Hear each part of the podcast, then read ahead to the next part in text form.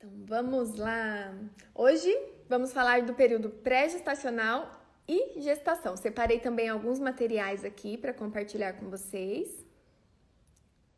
Por que, que o nutricionista, é, quando possível, né, ele prioriza esse período? Ele prioriza ah, desde a pré-concepção, porque a nutrição do bebê já está sendo influenciada. A gente pode fazer muita coisa desde o período pré-gestacional para otimizar o quadro nutricional desse bebê, o aporte nutricional que ele vai receber. Isso se dá mesmo antes da gestação, através da influência epigenética, por exemplo, né, do nosso estado pré-gestacional que será transferido para o bebê, das reservas que a gente acumulou. A gente sabe que o início da gestação pode ser de vários sinais e sintomas que muitas vezes impedem a mãe de se alimentar. Não adianta a gente fazer um cardápio lindo, maravilhoso, calculado, com alimentos excelentes, se a mãe muitas vezes não vai conseguir nem tolerar o cheiro. Então ela não vai conseguir comer. E é importante que ela esteja bem nutrida nesse momento, que as suas reservas sejam boas, que ela esteja bem suplementada para ter o suporte para sustentar a gestação ideal. Quando a gente fala de mil dias, ele estende-se desde a gestação, primeiro ano de vida do bebê, e segundo ano de vida do bebê. Quando a gente entende a preciosidade dos cuidados, nesse período, principalmente, a gente sabe né, que se dá antes, e não é só até o segundo ano de vida, é muito além. Mas quando a gente prioriza esse período, a gente está construindo a base estrutural do bebê. A gente está proporcionando para o bebê um início de vida saudável, forte e resistente. É como se fosse o alicerce da casa do bebê. Então, se o alicerce do bebê é frágil, é instável, é ruim, a gente vai ter reparos por toda a vida. Se o alicerce é forte, resistente, a gente vai ter sustentação, a gente vai ter benefícios por toda a vida. E é isso que a gente quer proporcionar. E enquanto nutricionistas, temos muito, muito, muito para contribuir para a mãe, para a família, para o bebê, para todos, né? Mesmo antes do bebê nascer. Quando a gente fala de período pré-gestacional, eu sempre enfatizo a importância do acompanhamento nutricional, principalmente para tentantes. Quem não consegue engravidar, a nutrição tem papel fundamental e muito eficiente nesse, nesse momento, nesse período. Então, se você está em acompanhamento com um, um, profissional que trabalha com a reprodução, está tentando, está fazendo tratamento, alie isso com a nutrição. Seus resultados certamente vão ser muito melhores, você vai ter muito mais resultado, você vai ter muito mais chance de levar uma gestação ideal e, e da fertilidade. E a gente consegue, através dos micronutrientes, promover uma fertilidade, mesmo nos quadros onde isso não está tão bacana assim. A gente já viu inúmeros, inúmeros e muitos casos que são até superiores quando a pessoa aprimora isso, estabiliza seus é, níveis de vitamina D, de vitamina é, ácido fólico, de outros complexos, vitamina E, licopeno, uh, coenzima Q10. Quando ela tem uma otimização de micronutrientes, ela tem uma fertilização muito melhor. E muitas vezes nem está ligado ao tratamento medicamentoso, mas ao tratamento nutricional. Então, quando a gente consegue alinhar os dois, a gente tem muito mais resultados. E enquanto Nutris, né, no nosso consultório, a gente pode atender essa, essa, essa fase. Inclusive, a gente pode se especializar, se aprofundar na fertilidade. Ou você pode encaminhar para alguém que tem especialidade nisso, que tem prática clínica nisso, que já tem uma vivência, ou iniciar e se aprofundar nisso. Hoje nós vamos mergulhar aqui no período gestacional também. Vamos falar um pouquinho dos principais nutrientes. A gente sabe que mesmo antes da gestação é importante a gente suplementar o ácido fólico. Então, se você está tendo uma a chance de ter uma gravidez planejada, Vale a pena você procurar o profissional, vale a pena você suplementar, vale a pena a gente prevenir, porque isso é trabalhar com a prevenção, com a otimização. E claro, como eu sempre enfatizo, a gente viu no nosso último encontro, passo a passo do atendimento materno-infantil, a importância da gente receber essa gestante, ou essa tentante, as angústias que ela traz, talvez ela já teve outros abortos, talvez ela já te, está tendo ou teve dificuldade para engravidar, talvez ela esteja querendo falar, talvez ela esteja insegura. Então a gente ter esse momento de escutativa, ter um espaço confortável para receber essas mães, essas futuras mães. Uh, eu já dei as dicas né, no nosso último encontro do espaço, das poltronas, da não necessidade de uma mesa, principalmente na, no período, no momento da conversa, da escutativa. Então, tudo isso é importante a gente enfatizar, a gente priorizar. Quando a gente fala ainda da gestação, é, não adianta, não é efetivo a gente receber a gestante numa mesa às vezes pergunto que ela gosta, que ela não gosta, mas muitas vezes a gente já faz um plano alimentar perfeito, completo, calculado. Não, gente, não é o momento. A indicação agora é que a gente respeite a gestante, escute o momento que ela está vivendo, é, como ela está, quais são seus sinais e sintomas. A gente sabe que pode acontecer inapetência, vômito, náusea. É, a intolerância, ela não consegue nem suportar o cheiro dos alimentos. Então, como ela vai comer se ela não consegue nem cheirar, nem se aproximar dos alimentos muitas vezes no início? Então, a gente faz as orientações para que esse momento seja é, o melhor possível, para que ela coma, então, aos poucos, menos quantidade, fracione isso. Os alimentos que ela tolera, não é o momento de fazer é, uma alimentação muito diversificada. Isso vai acontecer depois, quando os sintomas diminuírem, ela retomar o seu estado nutricional, de apetite. Então a gente respeita isso no primeiro momento. Como a gente pode sugerir um, um acompanhamento? Se essa gestante é de risco, apresenta comorbidades, tem um histórico de obesidade, diabetes, hipertensão, a gente precisa ter uma atenção maior no período gestacional. Mas se essa gestante já vem de hábitos ideais, já tinha um acompanhamento nutricional, a gente pode é, espaçar isso. Não tem necessidade dela vir todos os meses no seu consultório, porque ela já tem hábitos ideais, a não ser que aconteça alguma intercorrência. Então, a gente pode, por exemplo, num, num, de uma forma muito simplificada, fazer três sugestões de encontro: um no primeiro trimestre, um no segundo e um no terceiro. E isso a gente organiza as informações. Não adianta no primeiro contato você ir lá falar de amamentação. Tem uma jornada antes da amamentação que ela precisa se preparar. Ela não está pensando ainda na amamentação. Muitas vezes ela está pensando no enxoval do bebê. Lembra a importância da sensibilização que a gente comentou no nosso último encontro? Para que sim, ela, se ela deseja, se é do coração dela fazer um enxoval lindo, maravilhoso, que ela faça. Não tem problema fazer um enxoval. O problema é não priorizar o que realmente importa, o que vai fazer diferença na maternidade dela, e para ela e para o bebê e para a família. Então, que ela possa ter a oportunidade de ter as orientações de qualidade as orientações respeitosas e também tudo mais que ela desejar.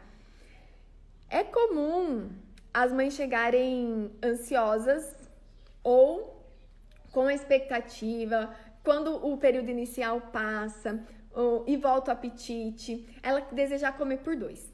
Ou alguém falou para ela que agora ela precisa dobrar, precisa comer mais, precisa comer, raspar o prato, né? Como a gente usa o termo. Não, calma é muito pouco. A quantidade energética que aumenta em, em demanda da gestação é muito pouco. A gente consegue suprir com duas porções de castanhas, por exemplo, ao dia. Então, comer por dois, não, não é o momento de chutar o balde. Eu costumo dizer também que trabalhar com gestante é desafiador, porque ou a gente recebe aquela que tem a sensibilização, que quer se ela não tinha, mas agora ela quer ter os hábitos melhores, porque ela entende a importância que não é só para ela, é para ela e para o bebê. Ou a gente pode ter aquelas que querem chutar o balde, falar agora eu vou comer de tudo, depois eu corro atrás do prejuízo. Não, né? Não é assim, porque o seu bebê não merece isso. O seu bebê merece ter uma nutrição placentária melhor possível. Não é mais sobre você, é sobre você e o seu bebê. Então a gente precisa falar isso em consulta, falar sobre ganho de peso de forma muito, muito uh, coesa, sabe? Não dá pra gente estipular ganho de peso, não é prioridade, não é o momento de dietas restritivas. Então, se essa mãe deseja perder peso, não é o momento de restringir dietas, é o momento da mãe ter uma dieta variada, balanceada. Se a gente pensar ainda que a própria gestação já tem um ganho de peso da própria gestação, dos tecidos, da formação tecidual, placentária, fetal, hídrica, tudo isso já é formado, já tem um ganho de peso é, inevitável. Então, a nossa jornada, o nosso caminho, é para que ela mantenha o ganho de peso essencial, o ganho de peso ideal. E a gente não vai se preocupar com isso, a gente não vai estipular ganho de peso, a gente não precisa ficar pesando a gestante. O que a gente precisa é que, se ela ainda não tem, que ela retome uma conexão com o corpo dela. Que ela coma de forma consciente, de forma. É, as escolhas dos melhores alimentos com densidade nutricional então, que ela possa ter uma alimentação variada, colorida, diversificada, que ela coma com prazer, que ela respeite o seu corpo, que ela coma até ficar saciada. Por que, que isso é importante ser trabalhado já, se não acontece? Porque ela vai ser exemplo para o bebê. Quando o bebê começar a comer, é importante que a família tenha bons hábitos. Então, não é prioridade o peso agora, assim como a gente não prioriza com o bebê, a gente também não prioriza com a gestante. A gente prioriza a alimentação respeitosa. Vamos ouvir a gestante. Vamos ouvir a relação que ela tem com os alimentos. Como ela fez essa relação até hoje alimentar. O que ela espera do período gestacional? Quais são as escolhas dela? Como a gente pode melhorar isso? Também não é um momento de proibição, de fazer restrições, de proibir aquele bolinho que ela gosta, que a avó faz, que a mãe faz. Não, é o momento de um bom relacionamento com os alimentos. Apenas isso. E ela comendo o ideal, o suficiente, ela vai estar se nutrindo e promovendo o melhor para o seu bebê. Então, cardápios quantificados, calculados, isso, né, digo e repito em todos os nossos encontros, já caiu por terra. A gente a, trabalha com a nutrição comportamental que aborda muito isso, para você não ficar restrito olhando um cardápio preso na geladeira, porque isso te distancia da sua conexão corporal, que é o que a gente deseja. Outra questão muito importante a ser abordada: somos nutricionistas, priorizamos os alimentos. Podemos suplementar? Sim, podemos e devemos, quando eles são essenciais. Mas em primeiro lugar vem os alimentos. Não adianta a gente fazer uma suplementação linda, maravilhosa, se a alimentação está bagunçada, se o intestino está bagunçado. A gente precisa trabalhar isso, trabalhar a absorção dos nutrientes, a gente precisa limpar isso, né? Então, se ela tem consumo de excesso de industrializados, alimentos artificiais, uh, xenobióticos, se ela usa muito plástico em casa, todas essas dicas são importantes. Como é a forma de preparo dos alimentos? Qual é o tipo de panela que a gestante usa? Será que ela está usando alumínio? Será que ela está usando teflon? Tudo isso em uso diário é contaminante. E, inclusive, atrapalha a fertilidade, não só o período gestacional. Então, ter uma alimentação limpa, com menos contaminantes possíveis. Então, a gente faz a preferência para utensílios, para panelas. Primeiro, é, vou falar algumas que são mais atóxicas: vidro, cerâmica e inox. Inox de qualidade, né? Cuidado para não confundir o inox com outros. Então, cerâmica, ok, a gente tem uma segurança. Vidro, ok também, mas a gente quase não encontra mais panela, mais panela de vidro, né? Elas foram comuns em um tempo atrás, mas ela grudava, não era tão prática assim, caiu um pouco em desuso. Mas a gente consegue daí substituir os potes plásticos, por exemplo, por de vidro. Quando a gente aquece um alimento, seja no micro-ondas ou coloca um alimento quente no recipiente, não deve ser de plástico, porque as altas temperaturas otimizam a liberação da, do bisfenol para os alimentos, que é tóxico, que é um disruptor endócrino. Então, olha quanta coisa a gente pode melhorar na alimentação dela, limpar a alimentação dela, ao invés de só fazer um cardápio. Tudo isso vai ter muito mais resultados quando a gente aplica para a família toda do que apenas um cardápio calculado. Depois a gente pode também falar dos alimentos, é, da importância dos orgânicos. Claro que a gente não consegue encontrar tudo orgânico, seria um sonho, né? Ter toda a alimentação orgânica, mas é importante enfatizar que é melhor que ela coma alimentos não orgânicos, mais ideais, naturais, da terra, do que não consuma. Então, que a gente possa ter esse equilíbrio, que a gente encontra o que está acessível e disponível, que a gente dê a preferência. Mas se não, a gente vai continuar consumindo as frutas, vegetais, os legumes, tá? Assim também para o bebê, a mesma conduta. Nessa fase, é, a gente pode sim suplementar, a gente pode suplementar ômega 3, complexos vitamínicos, ver como estão os níveis de vitamina D dela, mas priorizando sempre o alimento. Então, o suplemento ele é secundário e não é soberano aos alimentos. Primeiro, uma alimentação ideal. E o suplemento é a cereja do bolo. Falar da importância dela se alimentar bem e variado, porque vai ter interferência direta nas preferências do bebê. Não, claro, né? Depois vai ter a fase da amamentação, a fase da alimentação complementar, mas o que a mãe come agora já tem interferência através da nutrição placentária na formação do paladar do bebê.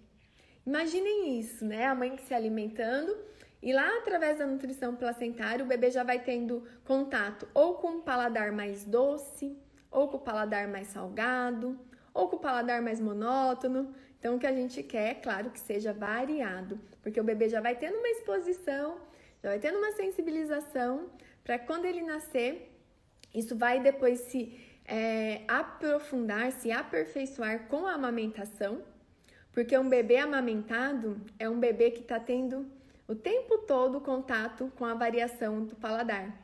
O leite materno tem uma variação ao longo né, da sua oferta, ele não é igual. Inclusive, ele não é igual nem no mesmo dia. Ele sofre mudanças é, de acordo com a alimentação da mãe, do período da mamada, do horário do dia. A gente vai tendo o leite mais rico em água, que vai hidratar, mais rico em gordura, que vai saciar. E isso tem diferenciação. Diferente do bebê que mama mamadeira, que é o mesmo sabor o tempo todo. Ele não tem essa exposição à diferenciação do paladar. E claro que depois, no, no próximo momento, vai ter interferência Claro que não é determinante, mesmo assim, um bebê pode depois ter uma alimentação variada. Todos nós podemos em qualquer fase da vida. Então, mas se a gente pode fazer algo que vai contribuir, por que não? E por que não orientar as mães para que elas tenham a chance já, desde lá dos mil dias, já promover isso para os seus filhos? O que merece atenção especial também é sobre o que a gente não deve fazer. O que, que não deve comer? Quais são as condutas que a gente deve evitar no período gestacional? Quem aí é mãe? Quem aí tem bebês que já passou pelo período de gestação? Escreve eu aqui nos comentários, quero conhecer vocês. Quem aí já foi gestante? Quero conhecer você. Vamos ver. A Ju perguntando qual a minha opinião sobre bebida alcoólica na amamentação. Ah, Ju, polêmico, hein? Vamos deixar para o nosso próximo encontro, tá? Anotei aqui: amamentação e bebida alcoólica. Eu vou falar, vou falar, vou abrir o jogo. Vem aqui na quarta-feira, a gente vai falar sobre isso, tá bom? Que vai ser o nosso encontro de aleitamento materno. Anotei aqui. Olha, tem bastante mamães aqui, hein?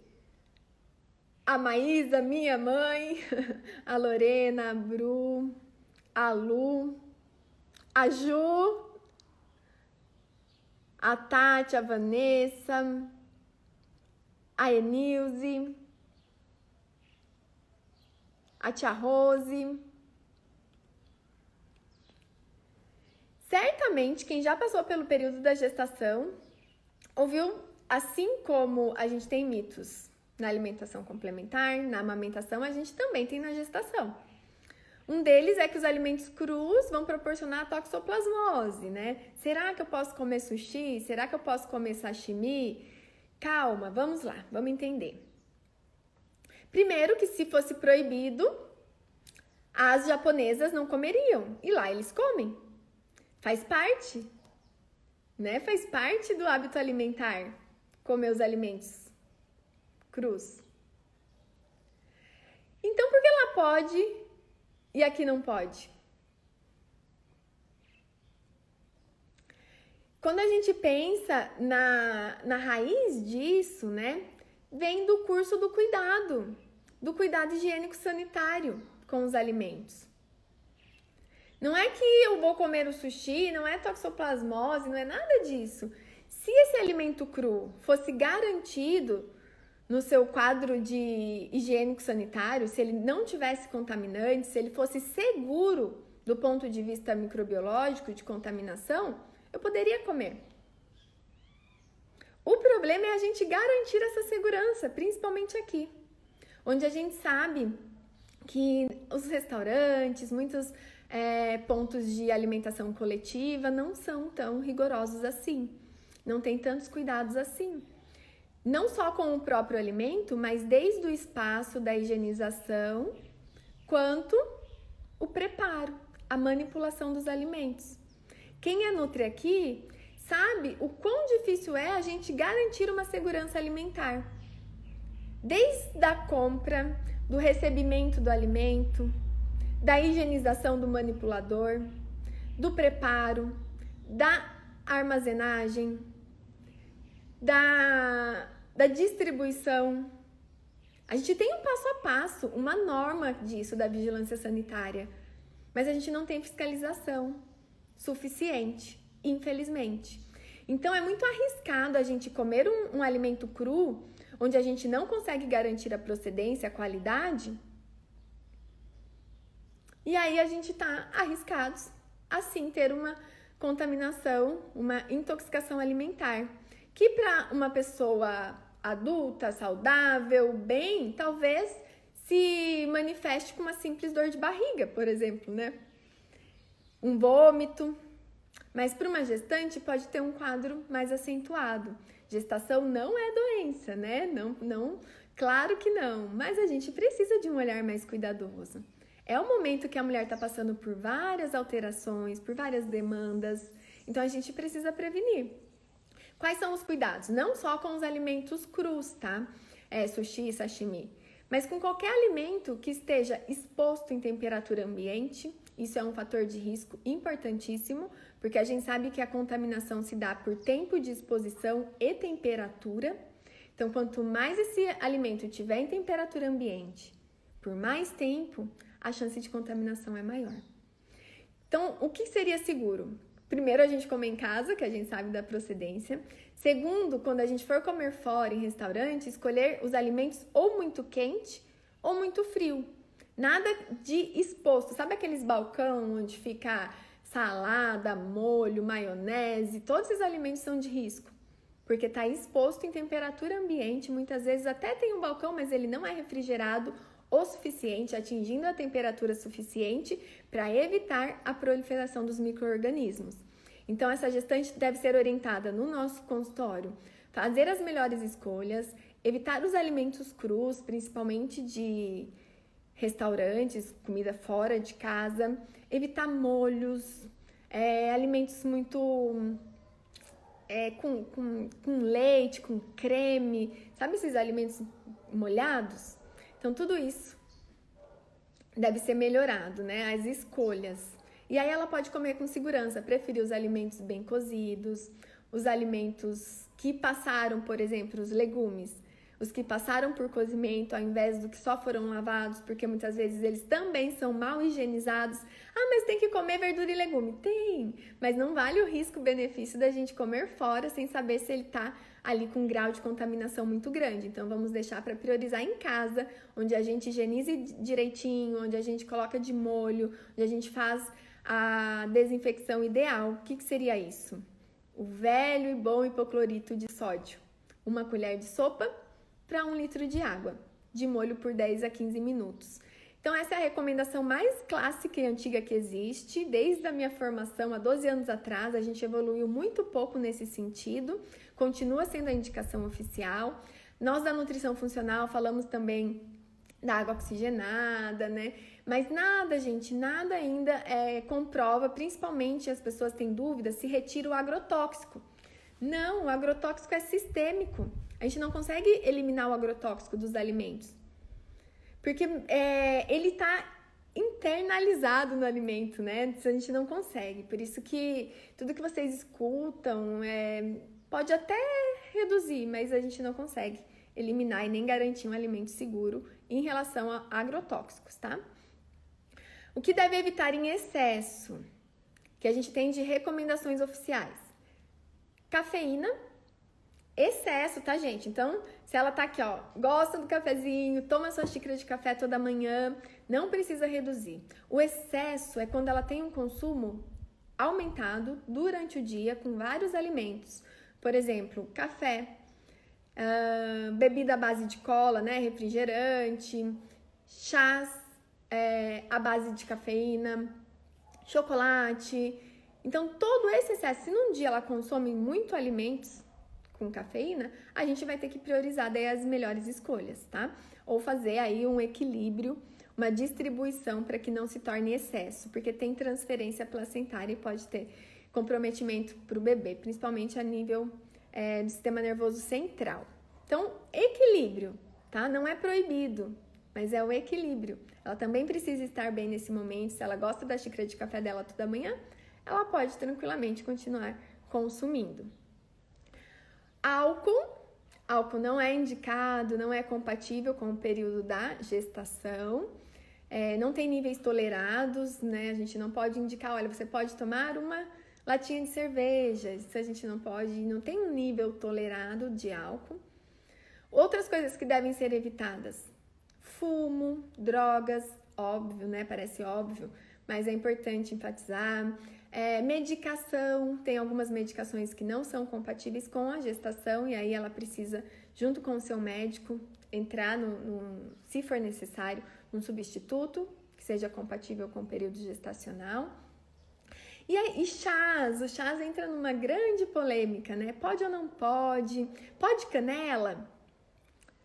Pode frutas cítricas, que a gente também escuta, que é prejudicial? Vamos lá. Primeiro, pode canela. É mito que não pode canela. Imagina a mãe comer um curau, um curau gostoso, que a mãe fez com carinho e, e tirar a canela. Pelo menos aqui onde eu moro, é clássico curau com canela, de milho. Ela pode comer a canela. De onde surgiu esse mito? Há muito tempo atrás, existia um coquetel que era abortivo, que eu nem sei a composição, se soubesse também não falaria, né? Mas era um, um chá muito concentrado, com várias especiarias, eficiente, então ele provocava o aborto, e ele tinha altas concentrações de canela. Mas a canela em si, a canela em pó, a canela no alimento, ela não tem esse potencial de promover o aborto. Mas disso, como a gente carrega as crenças, os mitos, a gente diz que não pode canela. Mas pode, pode canela. O que não podia era aquele chá concentrado e abortivo. Então, não, não tem essa restrição, tá? Todos os temperos naturais pode e deve. São ideais, são alimentos funcionais, é, tem, tem importante função para o nosso organismo. Então, ela pode caprichar, é o momento para ela caprichar na cúrcuma, nos temperos frescos, tomilho, alecrim, gergelim, é, que são os grãos também, a quinoa, aveia, tudo isso é, tem benefícios, é importante não só na gestação, né, gente, mas para todos os períodos. Constipação intestinal. Será que a constipação intestinal é um quadro muito característico? Pode ser, mas a gente sabe que comer fibras apenas não é o ideal e não vai contribuir para a melhora do quadro se não tiver a hidratação ideal. Então, tão importante quanto manter a ingestão de fibras para melhorar esse quadro de constipação que pode acontecer de, até de forma característica do período gestacional, é aumentar a ingestão hídrica. Então, a gente precisa hidratar para a gente ter um bom funcionamento intestinal. Quando a gente consegue isso, a gente melhora não só né, o quadro intestinal, mas a hidratação é importante para o quadro geral, para a formação tecidual, para a formação placentária, para a nutrição placentária, para todo o, a hidratação da mãe vai refletir também direto no quadro nutricional do bebê. Quando a gente divide isso, a gente faz as recomendações primordiais no primeiro encontro, depois a gente faz o segundo encontro no segundo trimestre e vê como ela caminhou até aqui, como está o hábito alimentar dela, como estão as expectativas dela em relação ao parto, se ela já fez um trabalho de parto, se ela já encontrou os profissionais ideais, se ela já foi orientada sobre as principais recomendações desse período, sobre a importância e a influência direta no estado nutricional do bebê e na saúde da mãe, porque acreditem, a gente vive em um mundo onde acredita, né, onde se diz aí que o parto normal é perigoso, que o parto normal mata. E cesárea é segura. Gente, lembra? Também digo e repito. Não há nada que me convença que o natural é ideal. Não vamos cair nessa de que o natural é prejudicial. A humanidade veio do parto natural. Nós viemos do parto natural e fomos é, criadas fisiologicamente para o parto natural. Jamais ele vai ser perigoso, prejudicial, ele é o mais seguro. A cesárea é uma cirurgia com muito mais riscos para a mãe e para o bebê do que o parto normal. Vamos, pelo amor de Deus, de uma vez por todas, desmistificar isso. A cesárea, ela é excelente, porque ela veio para salvar vidas. Ela veio para salvar vidas no caso de real necessidade. Acho que voltou agora, né? O pessoal deu uma travadinha aqui. Então, é, a cesárea é excelente porque ela veio para salvar vidas no caso de real necessidade, quando ela é realmente indicada. Não como a gente está vendo hoje, não nessa é, indiscriminadamente para tudo e para todos, porque ela traz riscos e ela deixa de promover todos os benefícios fisiológicos para o bebê, para a mãe. O trabalho de parto, ele não é simplesmente dor. Ele tem inúmeros benefícios para a mãe e para o bebê. Ele tem inúmeros benefícios na nutrição do bebê. O trabalho de parto, as contrações, elas têm funções. Elas não estão ali só para promover dor para a mãe. Quando a mãe está em trabalho de parto, toda essa contração ela transfere para o bebê um plus de sangue, de vitalidade, de energia, de benefícios que vai refletir pelo menos até o primeiro ano de vida do bebê. E a gente otimiza isso no nascimento, com o campeamento ideal do cordão umbilical. Ah, mas eu sou nutricionista, eu não sou obstetra. Não, você é nutricionista, você trabalha com a nutrição da mãe e do bebê. Quando a gente faz o clampeamento do cordão umbilical no momento ideal, a gente transfere nutrientes extras para o bebê, que previne carências nutricionais, pelo menos até o primeiro ano de vida. Então imagine esse bebê, ao invés de cortar o cordão imediatamente e jogar no lixo esses nutrientes, ele é transferido para o bebê. Ele vai para o bebê esse sangue extra rico, rico em ferro, rico em vitaminas. E esse bebê recebe um aporte extra, uma suplementação eficiente. E ele vai para o pós-parto com reservas extras para suportar a apojadura da mãe, que pode durar um, dois, três dias. Olha o quão precioso isso, e muitas pessoas não sabem. E isso é norma, isso deve ser respeitado. Só que em hospitais de praxe, de rotina hospitalar, a mãe não sabe, a mãe não, não sabe os seus direitos. Isso acontece por praticidade. por rotina mesmo, né? Porque os profissionais querem praticidade, quer terminar logo o parto, porque já tem outro agendado. Então vamos empoderar essas mães, falar do que ela é, do que é direito dela, do que ela pode priorizar, do que ela pode otimizar, tanto para ela quanto para o bebê. E claro, né, para que ela possa procurar uma equipe ideal para dar esse apoio para ela, para dar esse suporte para ela. Quando a gente fala ainda de nutrição ideal do bebê, a gente vai considerar todo esse período. Então, olha que precioso se a mãe tem a oportunidade de ter um acompanhamento nutricional pré-gestacional, gestacional, apoio para amamentação, orientações ideais para alimentação complementar. Gente, é a base do bebê sendo formada da melhor maneira possível. Porque o que acontece quando o bebê chega aos seis meses é que as mães ficam, ai, qual forma eu vou alimentar? Será que papinha nutre? Será que BLW não nutre? Não é sobre seis meses. Aos seis meses a gente não determina a nutrição ideal do bebê. Isso já é consequência da somatória que já estava acontecendo. Como esse bebê chegou até ali? Então, pré-gestacional, influência epigenética, o estado gestacional materno, como foi a gestação, se o clampeamento foi cortado no momento ideal e o bebê recebeu essas é, reservas extras de nutrientes, se ele teve aleitamento materno exclusivo ou não, que vai ser o tema do nosso próximo encontro. Imagine que importante, fundamental. Ao invés desse bebê receber mamadeira, receber outro leite, que junto vai vir contaminação externa, do preparo, da água, do utensílio, do próprio leite, porque ele não é 100% estéreo, a fórmula. A gente já vai promover uma colonização intestinal não tão boa assim, porque ele está recebendo vários patógenos de fora, várias contaminações.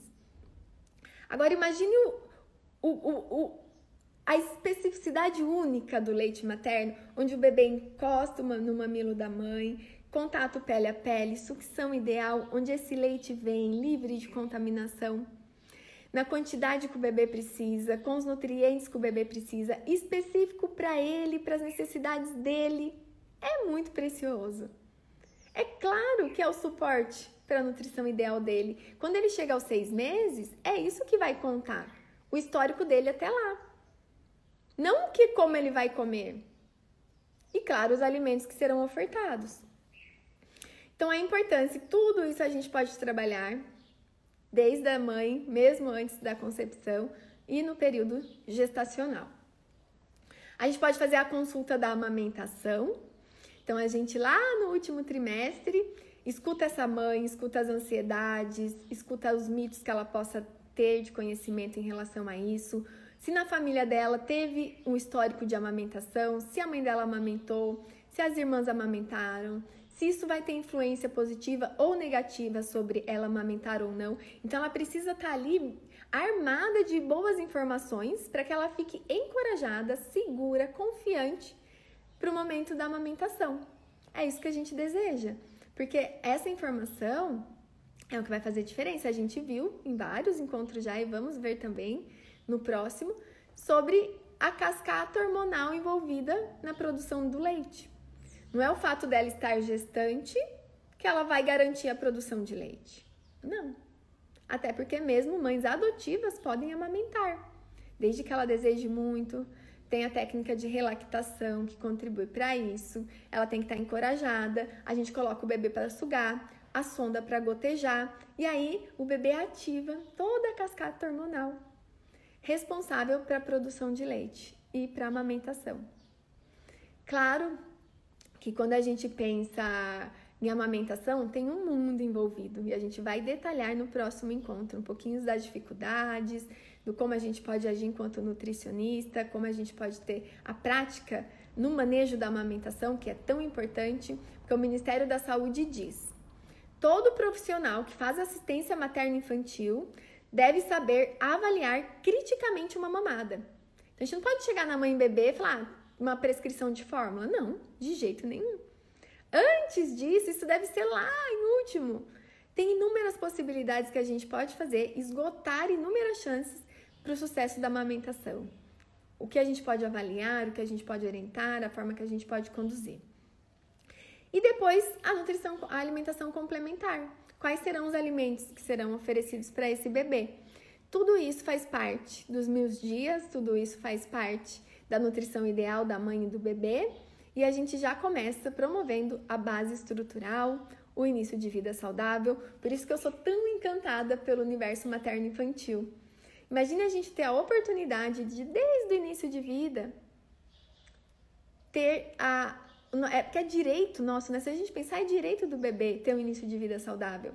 E a gente pode promover isso com boa informação, com boas orientações, com empatia, com acolhimento, com escutativa.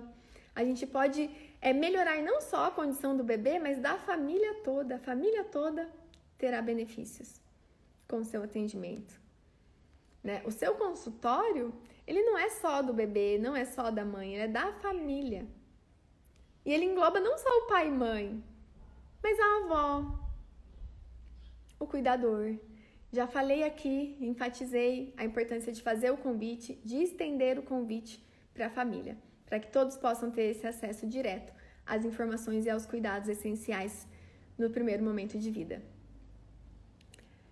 Vou aqui, né? Quem já acompanhou já sabe, para quem está aqui pela primeira vez, vou compartilhar novamente a importância das orientações da boa leitura. Então, quando essa mãe chega até nós, muitas vezes ela quer ler. É o momento dela ler, dela se informar, dela se encorajar. E aí ela não sabe o que ela vai ler. Muitas vezes ela vai ler qualquer coisa. Então, que a gente possa ser um canal para ela de boas orientações, de indicar boas literaturas, de indicar literaturas é, da criação amorosa, da criação respeitosa, da amamentação, da alimentação complementar. Ela já pode ler um mundo de coisas, ela já pode ler da maternagem, o quanto que o amor é importante, porque a nutrição não é só de nutrientes, não é só de alimentos. A nutrição é de carinho, de cuidado, de acolhimento, de respeito. O bebê precisa de tudo isso. E hoje vivemos em um mundo onde acreditamos que carinho demais estraga. Que se a gente amar demais, o bebê vai ficar mimado. Se a gente amamentar, o bebê vai ficar mimado, inseguro, mal acostumado. E não é nada disso. Um bebê amamentado é um bebê seguro, um bebê confiante, um bebê que sabe que ele tem o suporte, que ele é acolhido, que ele recebeu esse colo no início de vida que é tão importante. E claro que isso não, não está ligado apenas ao peito, a gente pode fazer isso com o leite artificial também, esse acolhimento, esse amor, esse carinho, esse aconchego. É disso que o bebê precisa quando ele nasce. Ele precisa ser recebido nesse mundo com muito amor, carinho, cuidado. E que a gente não tenha medo de dar amor, carinho cuidado para o bebê que a gente possa fazer isso, que a gente possa seguir nossos instintos, porque é instintivo. É instintivo a mãe querer cuidar, querer proteger, e muitas vezes tem alguém ali falando: "Não, deixa chorar". É importante, deixa chorar, vamos domesticar o sono do bebê. Não. Siga sempre o seu coração, que elas possam seguir o coração, seguir a intuição do coração, do amor, do carinho, tá bom? E a gente pode ser esse canal a gente pode falar tudo isso e mais um pouco. É claro que aqui foi uma pincelada, né? É, a gente tem pouco tempo e esse é um resumo um pouquinho das principais orientações, mas tem muito mais. Aí você pode, de acordo com os nossos encontros, ir formando o seu plano de atendimento, fazendo um resumo das principais orientações, o que se encaixa no seu atendimento, o que você já faz, o que você pode aprimorar como você pode contribuir ainda mais para as famílias, talvez um, um, ajuste, uma dica que você pegue aqui, né? Nem que seja uma pequena dica, pode contribuir de alguma forma para você e para as famílias, para os resultados de todos, né? E quem não quer ter resultado, a gente falou da importância do atendimento de qualidade, do, do feedback que a gente recebe, que um consultório de sucesso não é um consultório apenas cheio de agendamentos, mas um consultório de famílias transformadas, de famílias felizes, de famílias que tiveram ali a oportunidade de ter alguém que escutou ela, que olhou nos olhos dela e que ela saiu dali feliz. É, que ela saiu dali crente de que ela foi escutada, de que ela foi ouvida e acolhida, que é isso que a gente deseja, né? Que todos os profissionais tenham esse olhar. Quem aqui já nunca foi num profissional que mal olhou para você, mal olhou nos seus olhos, apenas te perguntou, passou uma prescrição e pronto, acabou?